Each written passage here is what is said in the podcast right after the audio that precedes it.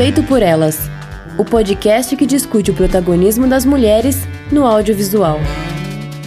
Oi, gente, eu sou Isabel Wittmann. Eu sou Yasmin Evaristo. E eu sou Stefania Amaral. E antes da gente começar a gravação aqui, a gente gostaria de agradecer as nossas dindinhas Carolina Roncone e Letícia Santinon Lorena Luz, Isadora Oliveira Prata, Elga Dornelas e os nossos dindinhos, Thiago Maia e Pedro Dalbó. E você já sabe que para fazer esse podcast chegar até você, nós temos vários cursos de produção e temos uma parceria com o aplicativo Orelo, que tem uma plataforma de financiamento coletivo. Então, se você gosta do nosso trabalho e quer apoiar, acesse orelo.cc barra feito por elas ou o próprio aplicativo da Orelo. E se você não quiser assinar o nosso financiamento coletivo, mas quiser, sei lá, dar uma gorjeta porque gostou de um programa, ou alguma coisa assim, você também pode fazer um pix pro nosso e-mail, contato arroba feitoporelas.com.br. E claro, né, também ajuda muito a gente recomendando para outras pessoas, indicando, enfim, fazendo nosso programa chegar a outros lugares. E bom, fazia tempo que eu não aparecia aqui, né, gente? Tá foda. não é? Tô saindo da toca porque eu não podia perder, né? Esse programa especial aí de comédia romântica. Eu sou sempre uma defensora efusiva dos nossos especiais. Eu juro que tá acabando. Em julho eu entrego a tese e aí eu volto a gravar o podcast em definitivo. E eu tô, tipo, num dia da marmota, né? Porque a gente pegou a pauta do ano passado e na pauta do ano passado eu tava falando que tava com prazo apertado para entregar o primeiro capítulo. Aí até quando eu abri essa pauta e colei, né, o material do ano passado ficou, ué, mas essa é a nova ou é a antiga, né? Tipo. Uhum. Exatamente. Não é? Meu Deus, ela está fazendo outro doutorado. é um ano nesta situação. Então, ninguém aguenta mais, eu não aguento mais, tá acabando, é isso. Aguenta, aguenta sim, aquelas. Quem sou eu pra julgar, né? Daqui a pouco sou eu nessa situação. Pois é, e daqui a pouco sou eu no mestrado, que nem a Estê, e daqui a pouco a Isa tá aqui falando, gente, eu tô sumida porque eu estou fazendo pós-doc. Ai, gente, vamos lá. E o programa de hoje, como a gente falou, né, é um especial, é o nosso especial de Dia dos Namorados 2023. A gente ama fazer, né, tanto os especiais de romance quanto de horror, né, em outubro. É uma tradição aqui no Feito por Elas a gente ter essa coisa, né, um pezinho no romance, um pezinho no horror, nosso jeitinho, né. E para quem tá chegando nova no programa, a gente vai colocar o link para os nossos programas dos anos anteriores. São muitos programas, então a gente não vai listar todos aqui, mas enfim, tem muita coisa boa. Tem sobre a Nora Ephron, tem sobre a Sandra Bullock, Julia Roberts. E ano passado a gente começou nessa ideia, né, de retomar pensando os clássicos, né, os grandes clássicos que meio que configuraram o que veio a ser a comédia romântica contemporânea. A gente começou com Aconteceu Naquela Noite. Foi muito legal, realmente foi um filme assim que, nossa, moldou o que a gente entende por comédia romântica, né? Um filme de 1935. E agora a gente vai fazer esse programa sobre núpcias de escândalo né? A, a lista de programas especiais está ficando cada vez maior, porque esse é o nosso sétimo ano Veja só, muita estrada, mas vai ficar tudo listadinho certinho lá no post para quem quiser ouvir os anos anteriores. E bom, é, a gente sempre anuncia o nosso programa de Dia dos Namorados com um ano de antecedência. Num programa de um ano a gente diz qual vai ser o programa do ano seguinte, muito organizadas, né? Então a gente já tinha combinado que ia ser Núpcias de Escândalo ano passado, que é um filme protagonizado pela Catherine Hepburn, que é a melhor Hepburn. Sim! Eu concordo com você. Pelo menos é a minha rap band preferida. É, eu também, também tenho essa quedinha aí. Ele é um filme dirigido pelo George Cukor e a gente avança cinco anos aí na história das comédias românticas. É um filme de 1940. E nesse filme, a Catherine Hepburn interpreta Tracy, que é uma mulher que se divorciou de um ricaço, que se chama Dexter, e ele é interpretado pelo Cary Grant. Então o filme mostra que ela se divorciou dois anos antes e aí passa pro tempo presente, né? Quando ela tá para se casar com outro homem, um homem comum, um homem do povo, um homem que trabalha para conseguir as coisas dele, como ela fala, né? O George, interpretado pelo John Howard. E o Dexter, ele chega na véspera do casamento, meio que para querer estragar, né? Porque ele tem essa familiaridade, eles falam, né, que eles se conhecem desde criança, então ele é amigo da família. E ele chega com dois jornalistas a tiracolo disfarçados para cobrir o casamento e cavar todas as fofocas dos ricos ali envolvidos, né? Então é o Mike, que é o James Stewart, e uma fotógrafa que é a Alice que é a Ruth Hussey, e os dois são meio que namorados, embora numa situação ali meio mal conversada entre os dois, né? O filme ele foi indicado a seis Oscars: direção, atriz coadjuvante pra Ruth Hussey, atriz, a Catherine Hepburn, obviamente, né? Filme e venceu melhor roteiro e melhor ator pro James Stewart. E eu queria começar perguntando para vocês se vocês já tinham visto esse filme e se sim, como foi essa revisão? Se não, como foram as primeiras impressões sobre este clássico absoluto? Então, dá até vergonha de responder, né? Porque realmente é um clássico absoluto e eu não podia ter atravessado a rua antes de assistir esse filme. Mais absurdo, foi a primeira vez que eu vi e eu amei, assim. É aquele tipo de filme que tem muito humor físico ainda, né? Muita coisa ali que você ri só de olhar pros palhaçadas do James Stewart, assim, não precisa nem da piada ser verbal, né? E o título é sensacional. o título nacional é melhor que o original, é muito raro isso. Uhum. Né? Núpcias de escândalo, é babado demais, né? Tipo Philadelphia Story. É. É. Então, antigamente era uma criatividade pra título, assim, que é maravilhoso. E eu já vou logo dizendo que tem o selo Faustino, sim, porque nesse caso aqui não é a Horse with No Name. Cavalo é, é, é Jack o nome do cavalo, né? Tem assim. nome de dois cavalos, e pra entender essa piadinha com Horse with No Name, vocês vão ter que ouvir nosso podcast anterior do Attenberg.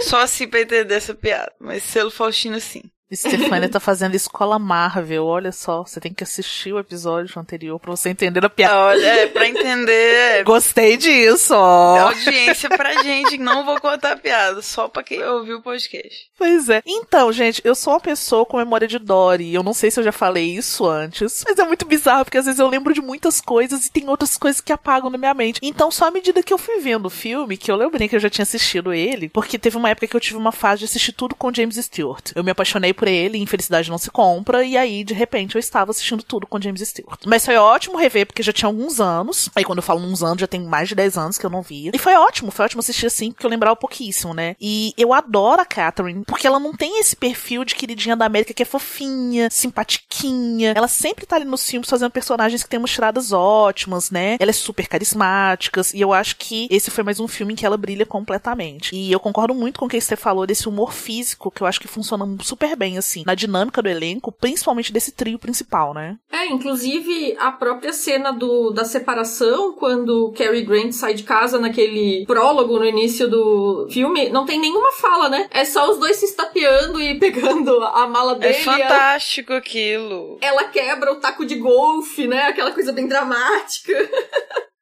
É muito bom. Eu amo. É, então, eu tinha visto esse filme, de acordo com o Letterboxd, em agosto de 2013, então fazia 10 anos. É engraçado que às vezes tem uns filmes que a gente vê há uns 10 anos atrás e realmente não lembra nada, mas esse eu ainda tinha bastante memória e lembrava de ele ser maravilhoso. Mas assim, por exemplo, na minha cabeça, o noivo atual era o James Stewart, porque o cara que é o noivo é tão apagadinho que eu só lembrava do Cary Grant e do James Stewart.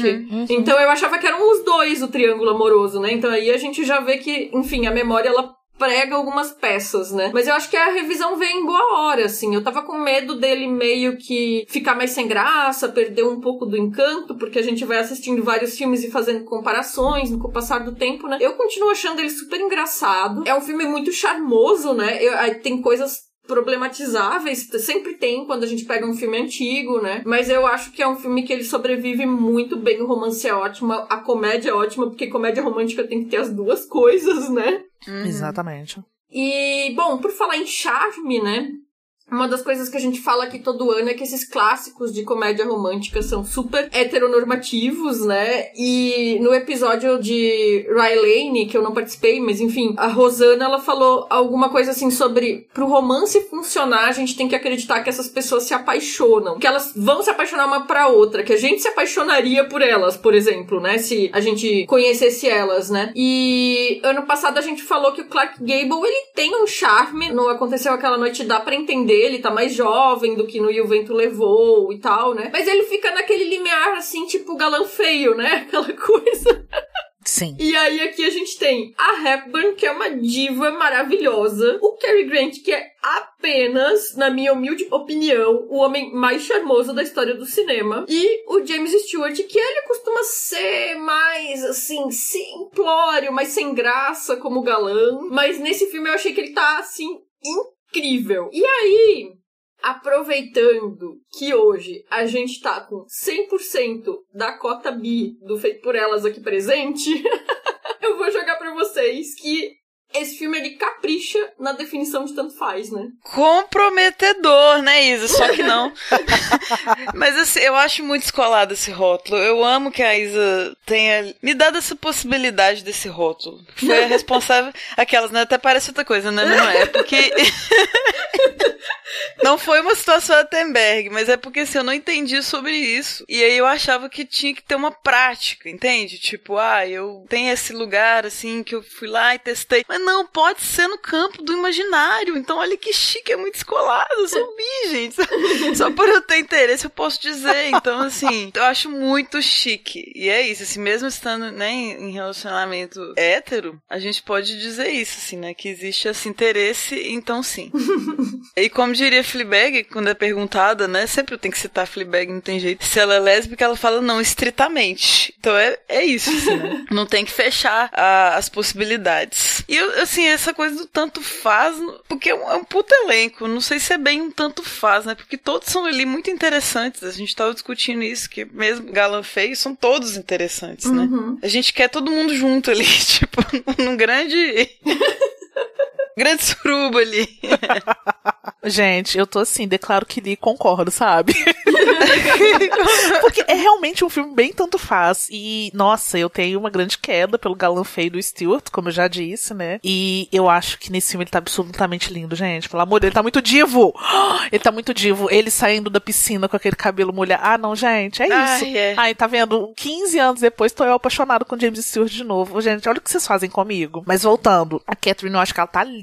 Ela tem um visual e uma personalidade. E é muito isso, né? Esse, esse visual dela, essa personalidade forte dela fica ali nesse trânsito de uma performance dos gêneros Uhum. por meio das roupas. E aí, sim, lembrando que a gente tá considerando a ideia de gênero e de roupa nesse contexto, tá? Nessa época, Uhum. gente. É outra forma que a gente enxerga isso hoje em dia. Mas pensando naquele contexto. E eu adoro que ela usa vestidos e calças e se cura essa personagem, assim, com esse figurino maravilhoso e toda aquela, sabe, aquela potência, aquela postura altiva que ela tem. Ai, muito linda, meu Deus. Não, é isso que tu falou do James Stewart é fato. Esse foi o filme que ele me convenceu como galã, sabe? Sim. E aí é quando a gente fala dessa coisa da heteronormatividade, óbvio, né? Dessas comédias românticas clássicas. Tem algumas exceções aí, mas a gente não entrou nessas aqui no Feito por Elas ainda. E aí é curioso que, na real, assim, né? A gente faz esse especial do Dia dos Namorados pra junho, mas é o mês do orgulho, né? E a gente aqui no Feito por Elas costuma, na verdade, celebrar a vida e a obra de pessoas LGBTs ao longo do ano todo. Então acaba não tendo essa marcação, né? De fazer um especial do mês do orgulho, por exemplo, em junho, porque a gente traz outros filmes com temáticas queer ao longo do ano, não especificamente, né? Mas aí eu acho interessante também, a gente falou muito sobre isso no programa da Dorothy Asner, por exemplo, né? O fato de ela ser uma cineasta lésbica trabalhando dentro do sistema de estúdios na Hollywood clássica, o quanto que isso afetava a forma que ela trabalhava, enfim, né? E aí eu acho interessante dizer que esse filme, ele tem três ícones LGBTs, né? Embora o filme, por si só, seja uma representação de um romance hétero, né? Mas a Catherine Hepburn, além de ser a diva maravilhosa, como a gente falou, essa mulher incrível e tal, ela era considerada, né, super arrojada pra época dela. A Yasmini falou ali da questão da calça, né? Não é só a personagem dela que usa calças. A Catherine usava calças fora das telas, né? E ela é considerada uma das responsáveis pela popularização de mulheres usarem calças,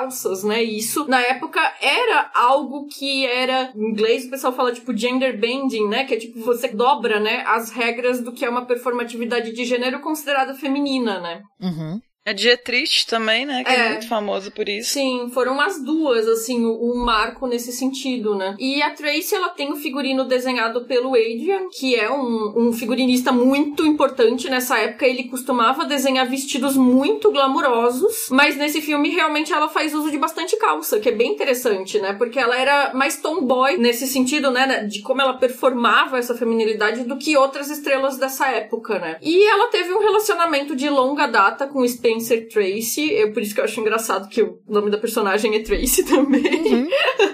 E meio que todo mundo sabia, mas ele era casado, ele era católico e por isso ele e a esposa dele não podiam se separar, mas eles eram meio que esse casal que todo mundo sabia. Eles fizeram inúmeros filmes juntos, incluindo Costela de Adão, que é uma comédia maluca que eu amo também. Mas é isso, assim, é, apesar de ela ter esse relacionamento com Spencer Tracy, o que se sabe sobre a vida pessoal é que, com exceção de um primeiro casamento que ela teve no início da carreira e desse relacionamento, os outros relacionamentos dela de maior duração e tudo foram com mulheres, né? Então, é isso. Eu só queria te interromper rapidinho, Isa, para te falar que eu aproveitei a pauta do episódio para assistir o Costela. E esse realmente eu não tinha visto, né? Ah. Eu tenho um carinho imenso pelo Spencer Tracy. Assim, não sei, foi um ator que eu vi na tela e falei, ai que fofo.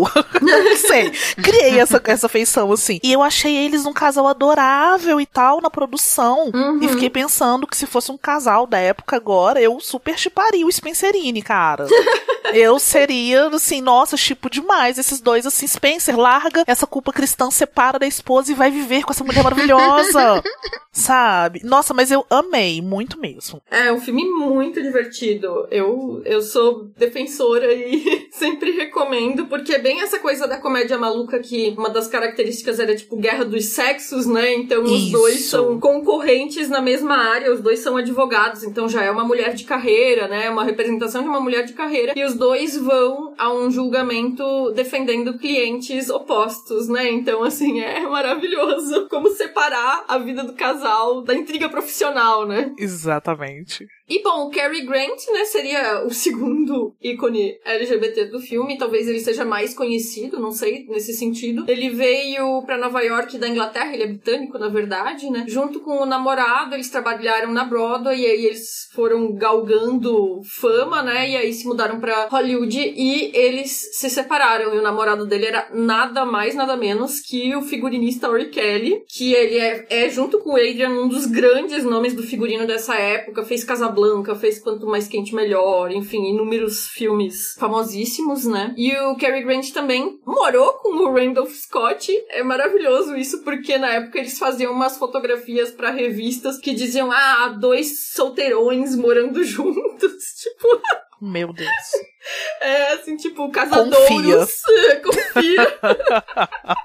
É ótimo. Enfim, e o próprio George Cukor, né, o, o diretor do filme, era gay, e isso era meio que um segredo aberto em Hollywood, meio que todo mundo sabia. Ele dava festas elaboradíssimas, enfim, era um sucesso em Hollywood e era algo assim, essa coisa, né, que Hollywood tinha muito desses segredos abertos, né, que as pessoas viviam as suas vidas, isso não podia ser publicizado, mas meio que todo mundo sabia, né? Aí é isso, né? Eu já disse pra vocês, eu acho que esse episódio tinha que receber a alcunha de episódio buzina, porque é só assim, bi, bi, bi, bi, bi. Feito por elas babados. Exatamente. É babado, mas assim, é aquela coisa, né? Não é no sentido de fazer uma fofoca, mas no sentido de dizer que por mais que esses filmes às vezes reforcem certas normas, a cisnorma e a heteronorma, né? Mas que as pessoas elas já estavam lá, né? Elas estavam lá vivendo e trabalhando e criando histórias e construindo esse mundo fantástico que chega até a gente até hoje, né? Então, é, eu acho que não é no sentido de fazer uma fofoca, mas de pensar de que são filmes heteronormativos, mas as pessoas LGBTs já estavam lá criando essas fantasias. Porque comédia romântica é uma fantasia, né? Então. Enfim, e a gente vai falar um pouco do gênero, né? Ano passado, quando a gente falou do Aconteceu Naquela Noite, a gente falou que ele é considerado a primeira comédia romântica do subgênero Screwball. Em português é justamente a comédia maluca, né? E esse filme é de 1940 e é outro exemplar também da comédia maluca, né? E as comédias malucas, elas têm algumas características específicas. Primeiro que o foco é mais na comédia do que no romance, e a gente percebe um pouco aqui que o romance às vezes é um pouco súbito, né? Mas o humor, como vocês falaram, até o humor físico é muito presente o tempo inteiro, né? As pessoas elas falam super rápido, então o roteiro é meio Gilmore Girls, assim, né? Ótimo. Perfeito. E as comédias malucas geralmente falam sobre conflito de classe. Geralmente são mulheres mais ricas. E aí, nesse caso, a Tracy é mais rica que dois dos três pretendentes, né? E classe, por exemplo, é algo que o, o noivo dela fala o tempo inteiro, né? Parece que ele tem uma insegurança em relação a casar com essa mulher rica, né? Esses filmes, eles meio que, como eles surgem ali depois da época da Grande Depressão, eles meio que tentam conciliar o público com a ideia dos muitíssimo ricos, né? Que são apresentados retratados como pessoas que são gente como a gente, né? Então, no Aconteceu Naquela Noite é muito isso. O pai da mocinha é um banqueiro, olha só. O banqueiro não é tão ruim assim, ele é um homem que sofre, que tem uma filha, que quer cuidar da coisa toda, né? E aqui também, né? Os riquíssimos. Você é pobre que tá pagando 5 centavos para assistir um filme no cinema, mas você pode ver que os ricos também sofrem por amor, né?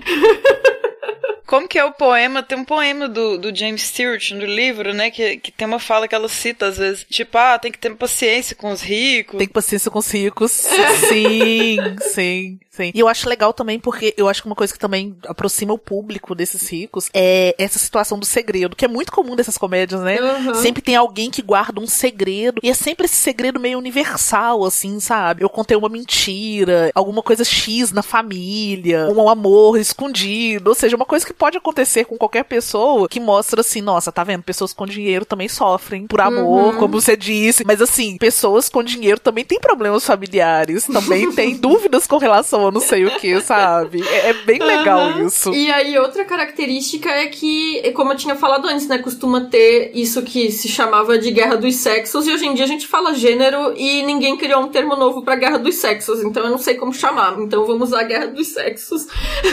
que são aquelas divergências sobre comportamento quando se trata de gênero, e também às vezes retratando mulheres de carreira, divergências sobre como deve ser o comportamento de uma mulher, e as situações que isso cria, né? Nesse caso, acho interessante porque a Tracy é apresentada como uma mulher super independente que não liga muito para algumas convenções, né? Embora ela não seja essa mulher de carreira como outras protagonistas de outros filmes dessa época, né? E nesse filme a gente tem essa coisa da percepção dos homens sobre ela, né? O pai acha que ela é puritana, o ex e o atual acham que ela era uma deusa, uma mulher inatingível, né? E aí o repórter, que é o James Stewart, acha que ela é como uma rainha, mas ela quer ser vista como uma mulher normal, uma mulher de carne e osso. E é daí que vem muitos dos conflitos românticos do filme, né? Essa coisa da diferença da percepção deles e da forma como ela quer ser vista.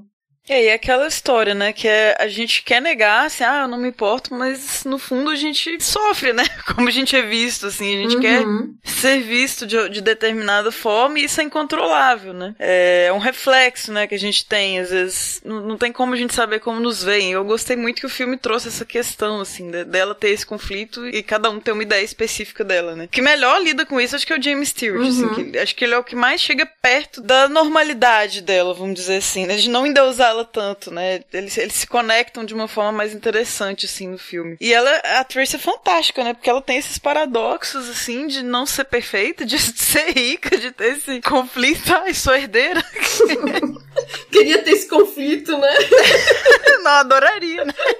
E é muito massa, assim, principalmente quando ela fica bêbada e aí consegue aparecer tudo isso, assim, que é maravilhoso. Que ela relaxa um pouco e aí as camadas ficam mais explícitas. É maravilhoso, gente. Pois é, e eu acho que essa imperfeição dela é super importante, assim, para humanizar essa personagem que tá sendo o tempo inteiro definida pelos olhos de terceiros. Traz ela pra realidade de que pessoas são complexas, sabe? Não deixa ela ali uma folha em branco que qualquer pessoa escreve da forma que quiser. Além disso, isso mostra que ela não aceita ser superficial e muito menos lida dessas formas que aqueles homens sempre, né, estão nominando ela. Então, para mim a Tracy é uma pessoa muito autônoma e que para que isso seja factível se ele no filme, as falhas dela são necessárias. Eu acho que eles fazem isso muito bem. É, é uma personagem que ela vai ganhando camadas, como o falou, né? Então, realmente ela não é construída de uma maneira superficial, por mais que tenha essa aparência, né? Construída de deusa, né? Ela não é plana também, né? Ela é cheia dos... E aí eu tava pensando outra coisa também, que nessas comédias malucas, outro tipo de história que é comum é história de divórcio e que muitas vezes depois viram histórias de recasamento. Então aqui um spoiler de é, matemática, um spoiler de 80 anos, gente.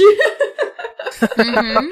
Sim. Porque mostrando o divórcio, se cria um tipo de conflito, né? Ao invés de ser o conflito de o casal que se conheceu e daí entra ali um obstáculo no meio do relacionamento, que geralmente são as comédias românticas, né? Se conhece do zero, né? É um conflito diferente, né? Não são duas pessoas solteiras, a lógica é diferente, né? Mas, por mais que o humor venha dessa coisa, das agruras, do amor e do, casal não conseguir se entender, quando tem a possibilidade de reatar o casal, o filme ele faz essa coisa de reafirmar a sacralidade do matrimônio. Então ele reafirma o casamento como essa instituição, né? Então é um jogo de morde e assopra, né? Por um lado ele provoca, ele coloca como uma coisa moderna, né? Também tem um pouco disso, né? De mostrar costumes, né? Então assim, nossa, as pessoas se divorciam, blá blá blá, né? E aí por outro lado ele apazigua, porque não, elas se divorciam, mas elas se casam de novo, né? E aí a gente tem esse noivo da Tracy, o George, coitado, né? Ele não tem chance nenhuma, ele é chato, ele é apagado, tanto que, como eu falei,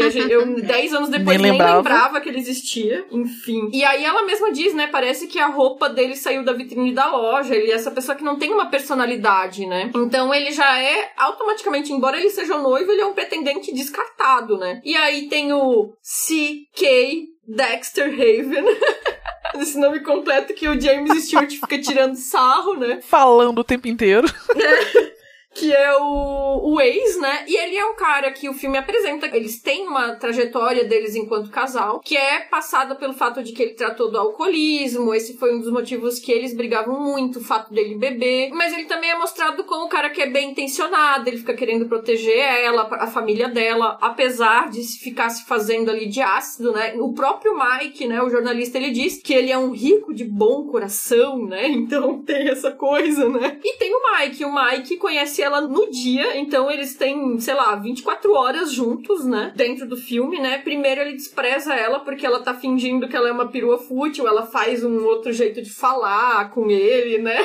porque ela tá fingindo porque ela sabe que ele é um jornalista infiltrado e ele não sabe que ela sabe, né? Então ela quer passar essa imagem, né? Quando ele escrever sobre o casamento. Mas depois ele amolece um pouco, porque ele vê ela lendo o livro que ele escreveu, elogia, e as interações dos dois vão ficando mais íntimas. Ele vai, como vocês falaram ali, parece que ele é o personagem, mesmo em 24 horas, que mais entende ela. E as interações e os flertes dos dois são maravilhosas. E aí eu queria perguntar para vocês a pergunta de um milhão aqui, né? Que é, na opinião de vocês, se vocês fossem a Tracy, né? Se colocando ali no filme, Dexter ou Mike Grant ou Stewart?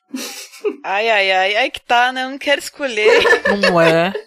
E aí eu acho que ela também não quer, assim, nesse contexto, sabe? Porque, igual a Isa comentou, o George, né, foi eliminado, nem tem como. Coitado. Né? Porque é, é, é sem graça mesmo, assim, ele é todo construído para ser sem graça mesmo. Mas veja bem, tem um primeiro comentário, assim, quando a gente vai olhar lá no Letterboxd, o mais curtido, que resume a sensação desse filme, né? Um trisal resolveria tudo. Sim, com certeza. Né? Eu acho que todo mundo ficaria feliz ali, os três, tá? Mas claro que nesse filme, né, nessa época, não, não seria assim assim essa resolução, mas na nossa cabeça é isso. E o Mike, né, o James Stewart tem esse encanto de ser uma coisa nova, né? Novidade, um romance novo. Então ele potencializa muito de coisas que parece que estavam reprimidas nela, assim, por ter saído de um casamento e por estar tá entrando em outro meio ressabiado, assim. Eu acho que ele explode várias coisas ali. Eles bebem, é, é maravilhoso. E é aquela coisa do, da paixão. Uhum. Então é encantador mesmo. E eu acho toda essa dinâmica do romance muito fantástica no filme, assim. O George, eu gosto muito dele também, porque ele, ele prova que ele ama a Tracy, assim, é muito genuíno. Uhum. Porque ele deixa ela, é a felicidade dela, assim, sabe? Então a escolha tá com ela. Uhum. Então ele tá de boas, sabe? É, eles são um casal de levada da breca, inclusive, né? Que é muito legal. E aquele que ele fala no, no Amor Verdadeiro 2, né? Que é o barco.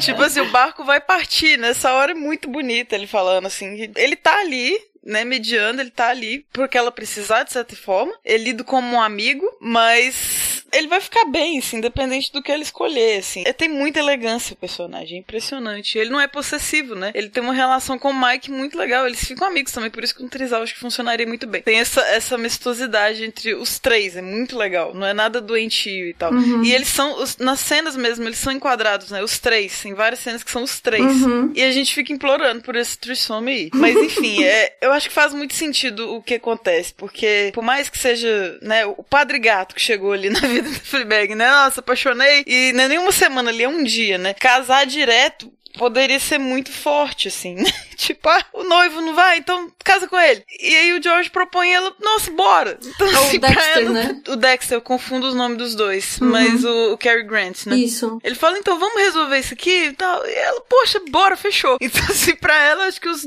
é aquilo que eles falou do tanto faz, né, também. Então eu fico com ele, tá, tá lindo, assim, eu, ela ainda ama ele, né? Ela prova que ela ainda ama ele. Então, fez sentido. Mas ainda fiquei meio triste, assim, por, por não ser o, o Mike, assim. Acho que ele ficar com. Eu não sei se ele gosta tanto da fotógrafa igual a fotógrafa gosta dele, né? É. É, Então, de fato.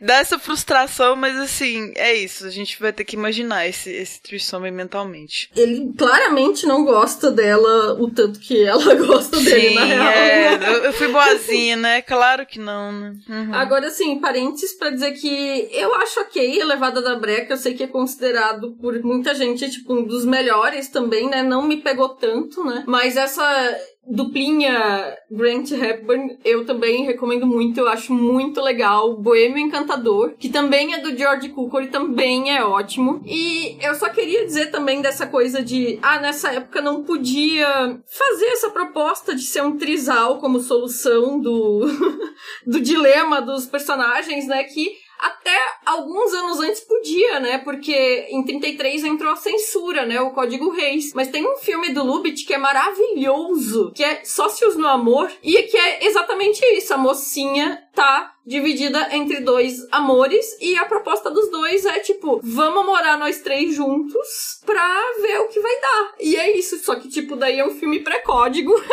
Que a proposta é justamente criar esse trisal pra, enfim, solucionar o conflito da dúvida da mocinha, né? Só que depois de 33 não podia mais fazer esse tipo de coisa. Aí tu vê como que impacta, né? Tipo, sete anos depois, tu tem que dar dois passos pra Uhum. trás, porque a a censura não deixa mais. Nossa, vou assistir pra me consolar um pouco.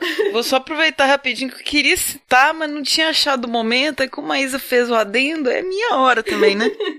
Falei do Levada Breca, mas meu preferido mesmo do Howard Hawks é o Bola de Fogo. Uhum. Sempre que eu posso citar esse filme, eu cito. Que é com a Barbara Stanwyck e com o Gary Cooper. E mais sete anões.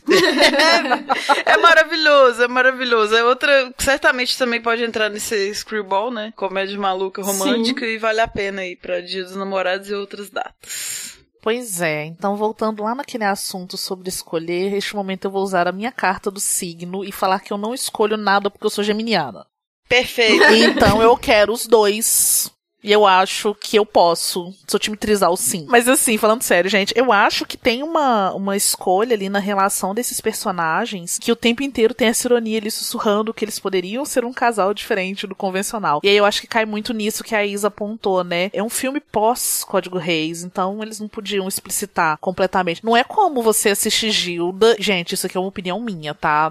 Mas assim, eu assisto Gilda e fico pensando assim: olha que filhos da mãe, eles eram muito um trisal, sim. No fim da história, o Ricasso conseguiu ficar com o segurança dele e Sim. com a moça dançarina. Uhum. É muito explícito pra mim isso, né, no Gilda. Então acho que também tem um pouco disso. A gente fica esperando que tenha algo do tipo, não tem, mas fica, fica ali, né, bem nas entrelinhas e tal. E sobre escolhas também pensando na personagem, eu não não saberia escolher, porque eu acho que cada um tem sua particularidade e eu- uma coisa que me atrai muito, por exemplo, na história do Dexter é a maturidade dele. Ele vai pra rehab pra procurar ser alguém melhor, porque ele percebe que o alcoolismo dele é um problema ali e foi algo que fez o relacionamento não dar certo. E assim, assim como a Tracy, ele também não permite ser definido apenas pelo alcoolismo, né? Eu falei um pouco de como ela tá sendo autônoma ali, não deixar as pessoas falarem quem ela é. Ele também tá fazendo esse movimento. Ele não vai deixar que alguém fale que ele é só o ex dela, que é um babaca, que foi alcoolista e tal, né? Esse retorno dele vai mostrar essa complexidade que o personagem tem. E aí, ao mesmo tempo, pra mim, tem essa personagem fofíssima, que é o Mike, que é esse escritor, que tem o sonho de se dedicar apenas à escrita. Então, assim, né, ele é um queridinho. E eu acho que tem uma coisa que me atrai nele também, é o fato dele ser o cara mais pé no chão. E isso também tá ali na personagem, né? Por que, que ela se encanta por ele? Porque ele não endeusa ela. Uhum. Sabe? Ela não é a pessoa fútil, ela não é a deusa, ela não é uma grande rainha, ela é uma pessoa palpável, é um ser humano que tem sentimentos, né? E que tem toda uma complexidade que as outras pessoas não dão pra ela. E aí o Mike chega como essa pessoa, né? Que esse cara de fora daquele mundo dos ricos, que olha pra esse mundinho e ri, porque ele entende que pra quem é trabalhador o rolê é outro. Uhum. Eu acho que são essas coisas que encantam a Tracy nessas duas pessoas. É justamente isso, o ex-marido que volta completamente mudado e esse cara que chega de fora e consegue enxergar ela por outra ótica. Então é por isso que ela fica com dúvida e é por isso que ela tinha que casar com os dois.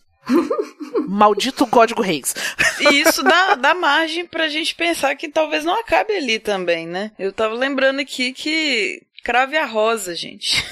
Também tem um trisal clássico ali, né? E spoiler, vocês não viram Crave a Rosa, vocês estão errados. No final tem ali a, a, a Dinora sentada do lado do Cornélio num banco de igreja, num casamento. Ela dá uma piscadinha pro Celso. Ou seja, o romance vai continuar. Ela volta com o ex-marido, mas vai continuar ficando com o Peguete, entendeu? É assim, a vida é assim, as pessoas funcionam assim. Não pode ter legalizado. Mas, na própria Happy Bird lá não tinha o caso com o Trace, então.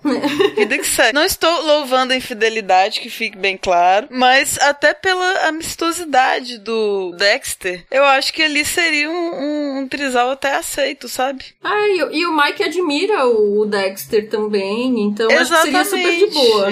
É, eu acho que não teria, não teria nem que ser extraconjugal e, e traição, né? É, porque nesse caso do Cravo e a Rosa não é um trisal, né? É uma traição mesmo. Né? Não, mas o Cornélio sabe e ele prefere ficar com o Dinorá apesar disso. Entende? É, é, vai continuar acontecendo, é isso que eu tô falando. Por mais que, que tenha o casamento ali, vai continuar acontecendo. Né? Então é isto. Só deixando a margem pra gente fantasiar que James Stewart não está indo embora para sempre. É, então, e eu, assim, quase qualquer filme, quase qualquer situação, como eu falei que o Cary Grant eu acho o ator mais charmoso da história do cinema, eu cravaria muito fácil o Dexter, né? Tipo, Cary Grant, seria, tipo, óbvio, né? Mas nesse filme, da forma como realmente se deu a interação entre os personagens e como o Stewart tá muito também mais charmoso nesse filme, dá aquela balançada né? Inclusive, as participações dele no filme foram os momentos em que eu mais ri. E eu acho que é muito justificado o fato de ele ter ganhado o Oscar, inclusive porque ele geralmente faz uns tipos mais sérios. E essa pegada do humor no filme funciona muito bem, né? Tem aquela cena que ele tá na espreguiçadeira, os dois bêbados, e ela vai empurrando ele como se fosse um carrinho. E aí ele diz. Tracy, Samantha, ui, Tracy. Gente, o tanto que eu ri. E aí tem uma hora que ela também, lá quando ela tá bêbada, ela vê os três juntos, né? E aí ela fala, hello, Dexter, tipo, normal, né? Aí ela, hello, George. Fazendo cara fechada, né? É, e aí ela, hello, Ike, toda se derretendo assim. Então acho que as participações dele, as interações dele com ela também são os momentos mais engraçados do filme. Tem uma também que ele tá olhando os presentes de casamento, né? E aí ele percebe que o mordomo tá vigiando, ele meio que coloca de volta assim na mesa, né? Enfim. Nossa, melhor cena de humor físico, é bom demais. É, então, eu acho que é isso. As interações entre os dois e o próprio James Stewart sozinho acaba brilhando. E tirando isso, essa coisa também de como que eles se dão bem, apesar de ser só 24 horas, eu acho que, tipo, de boa se fosse ele o escolhido, assim, né? E a personagem da Liz, vocês já falaram um pouco, eu também acho ela uma personagem muito legal, né? Ela contando que lembra da lua de mel do Dexter e da Tracy quando eles casaram, porque ela foi a única jornalista que ele não quebrou a câmera, ele jogou na água. e aí ela diz assim que ela não pode se dar o luxo de odiar ninguém, porque ela é só uma fotógrafa. Então, assim, ela tem uma participação muito menor em relação a esses outros personagens, mas as participações dela também são muito boas. Eu achei muito massa ser uma fotógrafa mulher, né? Tipo assim, muito. Fiquei feliz com isso. E, e essa problematização de classe, né? Que ela e o Mike trazem, assim, que é muito bacana. Classe trabalhadora aqui presente, né? Tipo, é massa isso. E eu gosto, apesar de ficar na mesma proporção que eu fico irritada, eu gosto da irmãzinha, que eu acho que é um personagem interessante, assim. Tá entediada ali pela infância, desesperada por alguma coisa acontecer, e ela media as relações, né? Tipo, ah, um sonho que eu tive, que eu acho que eu vi uma coisa. eu achei que ela atuou bem, assim, sabe? Que é difícil dirigir crianças e pré-adolescentes, acredito eu. Então eu, eu gostei dessa personagem da irmãzinha também. Eu também acho essa irmã, né, de Norá, uma figura, gente. Ela chama de Norá? Ela chama de. Olha aí, falando em de Norá, é, é, é de, Ah, não, não, desculpa, não é de Norá, não. É Diana, e depois ela fala que a irmã deu o nome pra ela de Dinah. É isso, assim, eu chamava de Diana e a Tracy passou a me chamar de Dinah. É Dinah. É Dinah, é, é Dinah. E ela é uma figura, né? Eu gosto como aparecem essas mulheres de gerações diferentes diferentes, com pensamentos diferentes de como se portar, né, socialmente e tal. Uhum. Tem uma conversa da Tracy da mãe logo ali no início sobre o pai que abandonou a casa, né, e tá tendo um caso com uma dançarina e a mãe ainda tá naquela coisa assim, ah, ele fez uma coisa que os homens fazem. É normal os homens ficarem entediados no relacionamento, fazerem isso. Com uma coisa meio assim, ah, ele me ama, ele vai voltar, sabe? tipo assim, essa situação do sagrado matrimônio vai ser maior do que isso e isso vai ser superado. O meme da Magali, né? Coitada, mais uma iludida, né? Exatamente. e ali a irmã já tá no entorno e ela tem umas expressões assim de tipo ouvir aquelas duas e sair porque o papo é entediante, mas ao mesmo tempo ela demonstra já que ela tá sendo muito mais influenciada por essas ideias modernosas da irmã mais velha do que por esses conceitos da mãe, né? Uhum. Agora, para mim, o melhor da criança é realmente ela sendo xereta, vendo todo o dilema da irmã bêbada lá do alto da janela, na véspera do casamento, né? A irmã se apaixonando pelo Mike, e ela firme na escolha dela de que ela queria que a irmã reatasse com o Dexter porque ela ama o Dexter. E ela fala isso o filme inteiro, né? Ai, o Dexter voltou, que bom. Ai, você não precisava de casar com o George, que o Dexter é melhor. Inclusive, no fim, ela fala isso, né? Tipo assim, consegui, meu sonho se realizou, né? Então, assim, ela foi a pessoa que já deu a deixa ali de como que a coisa tinha que se resolver desde a primeira cena que ela aparece.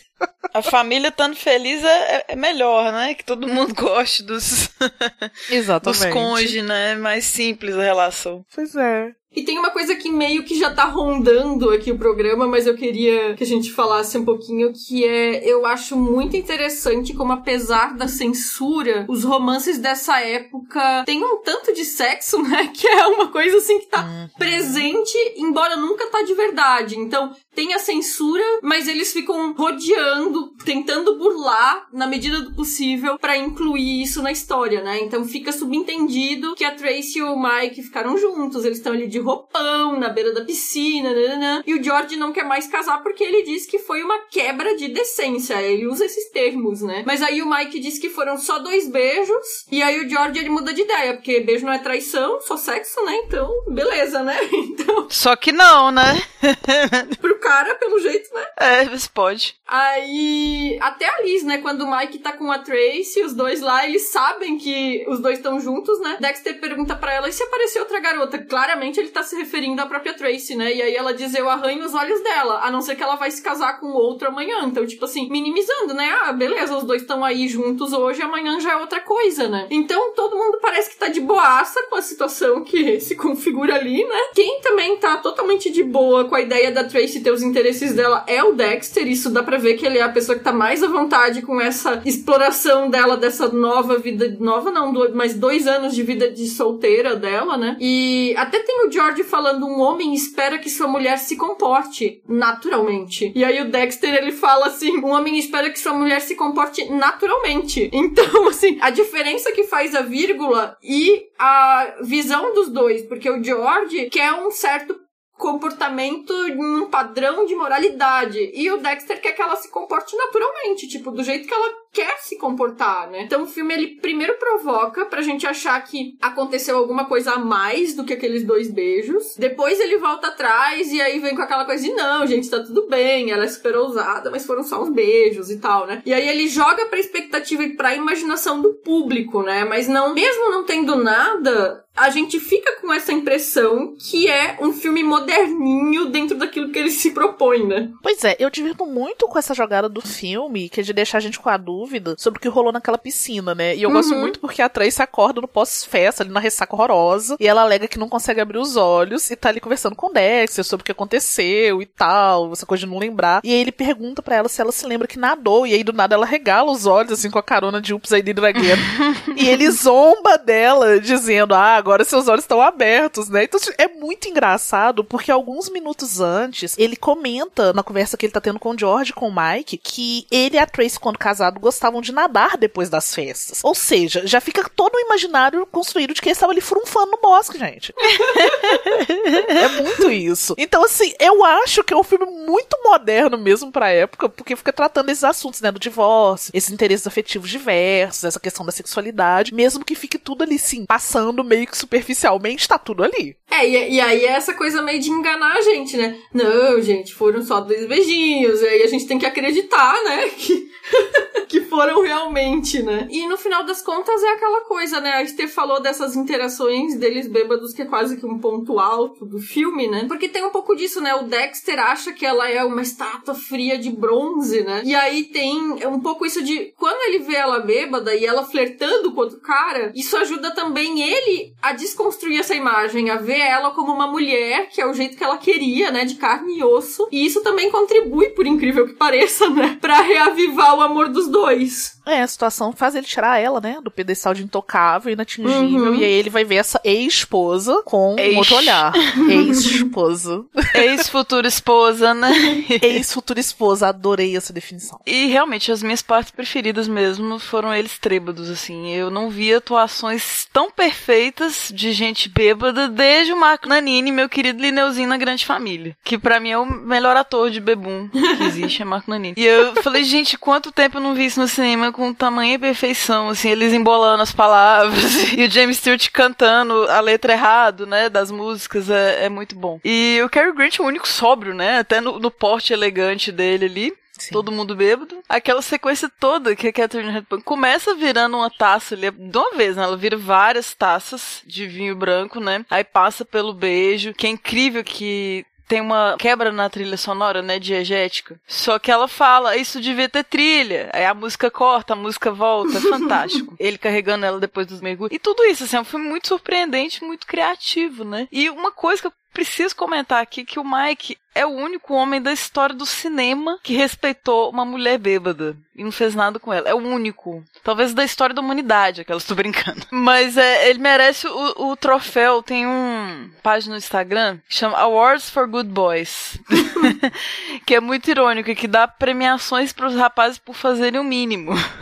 e é isso, assim, né? E a Isa já tinha falado que são 80 anos, mas eu, eu tinha feito essa conta na calculadora, né? 2023 1940. 83 anos atrás, gente. Ele já tinha falado, né? Ela, ela estava vulnerável, ela estava bêbada, então eu não fiz nada. Eu falei, gente, que homem, né? Maravilhoso. Assim. É raro a gente conseguir uns exemplares desses, viu?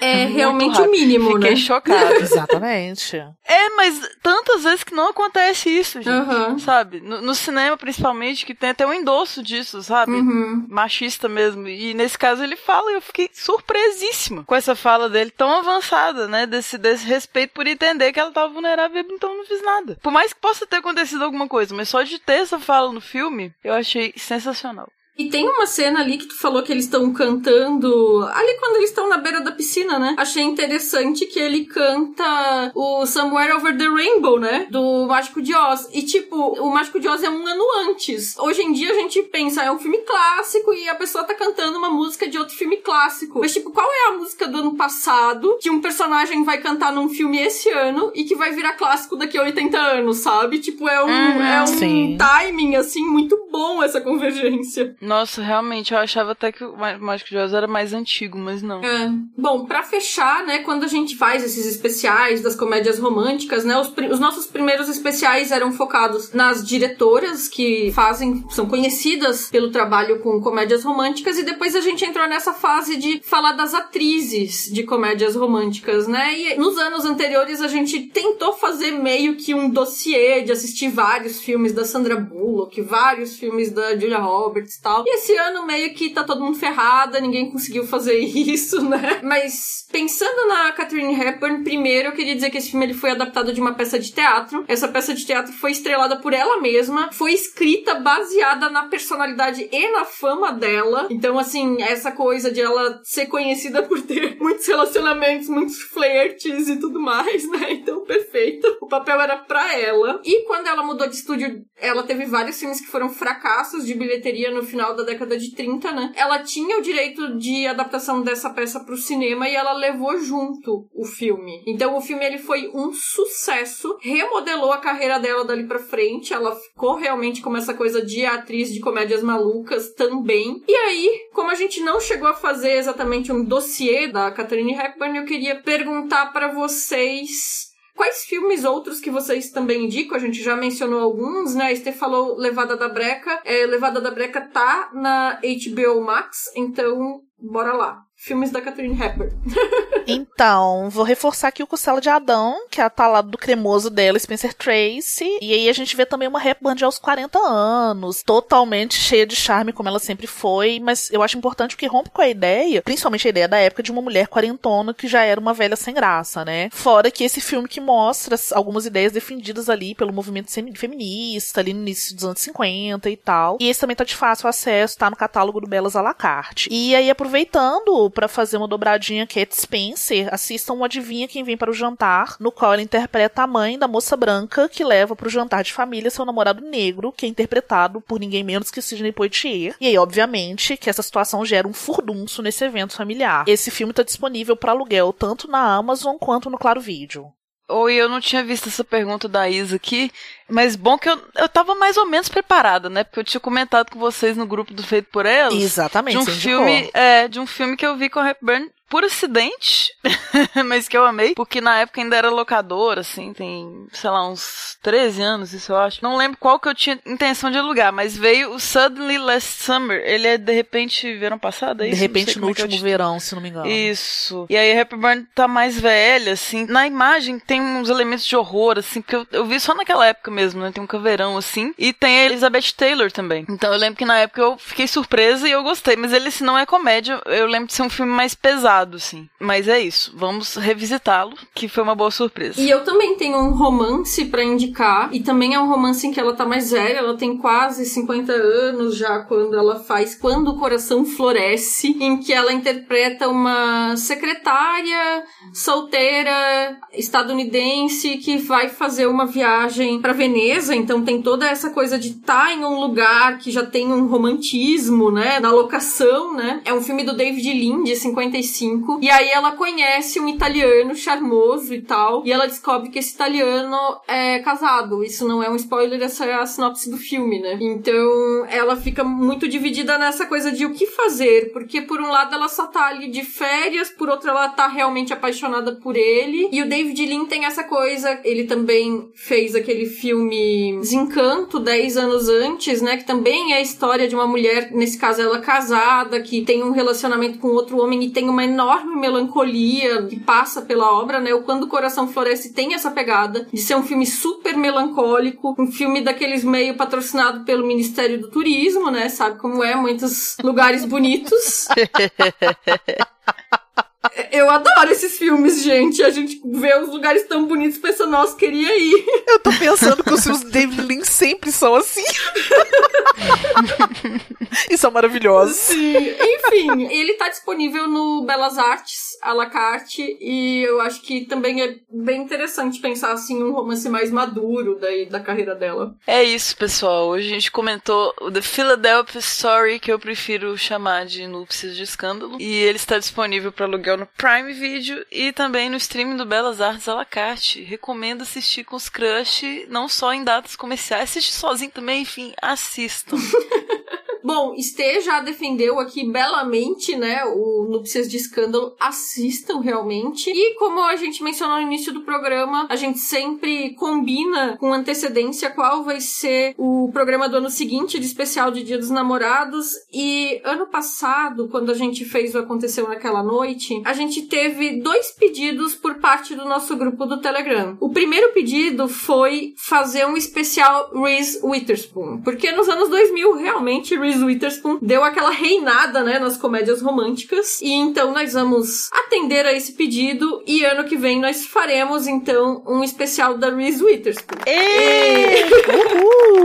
Agora, o segundo pedido não tinha sido atendido até então, porque era o seguinte: no mês do horror, em outubro, nós fazemos dois programas sobre filmes de horror dirigidos por mulheres. E aí a sugestão que nos foi feita foi: por que, que no mês de junho não tem dois programas sobre romances? E não tinha sido atendido por quê? Porque, como a gente falou nesse programa, geralmente esses programas demandam um pouco mais de trabalho, porque a gente assiste vários filmes da diretora ou da atriz escolhida. Então o preparo é um pouco maior, né? Então, dando mais trabalho, a gente opta por fazer um programa só por ano. Não vai ser uma promessa, mas a gente vai tentar voltar pro ano que vem fazer um segundo especial do Dia dos Namorados e abarcar também o gênio da comédia Billy Wilder, que tem diversas comédias Aê! românticas que são alguns dos meus filmes favoritos da vida. Então... Estou aqui para servir Shirley MacLaine e Marilyn Monroe. É. Finalmente, finalmente chegou esse ah, momento. A gente falou aí do Rory Kelly fazendo figurino do Quanto Mais Quente Melhor. Aí, ó, tá tudo ligado. Fechou, gostei demais. Então, esse não é uma promessa. Reese Witherspoon está garantida. Billy Wilder, vamos conversar. um dia rola, né? Vamos chegar lá. Então, pessoal, sigam a gente nas redes sociais do Feito por Elas. Twitter, Instagram, Facebook, Letterboxd, etc. Que deve ter mais. Daqui a pouco estamos no TikTok, tô brincando. Não, essa promessa não vai rolar, não. Isso aí vai ser difícil. Avalie a gente também no Apple Podcasts ou no aplicativo de sua preferência. E os links que a gente comentou aqui de filmes e demais referências vão estar linkados no post, no site. Então, gente, além do site do feed, os programas também estão disponíveis em todas as plataformas e aplicativos de podcast e também no YouTube. E não se esqueça do nosso grupo do Telegram, conhecido também como lugar mais legal da internet. Entrem no nosso grupo e vão lá trocar ideia com a gente sobre filmes, séries, fotos de pets e vários outros assuntos que podem surgir. E vocês podem enviar comentários para o nosso e-mail contato arroba feitoporelas.com.br ou no nosso site feitoporelas.com.br. O nosso próximo programa vai ser sobre o seriado Succession, que terminou recentemente e tá na HBO para quem quiser assistir. Ainda dá tempo de maratonar, né?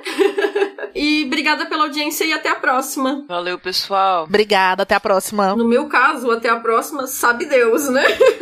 sabe lá quando, mas ela volta. Vem aí. Pesquisa, pauta e roteiro: Isabel Wittmann, Stefania Amaral e Yasmin Evaristo. Produção do episódio e arte da capa: Isabel Wittmann. Edição: Domênica Mendes. Vinheta de abertura: Felipe Aires. Locução da vinheta: Débora Garcia.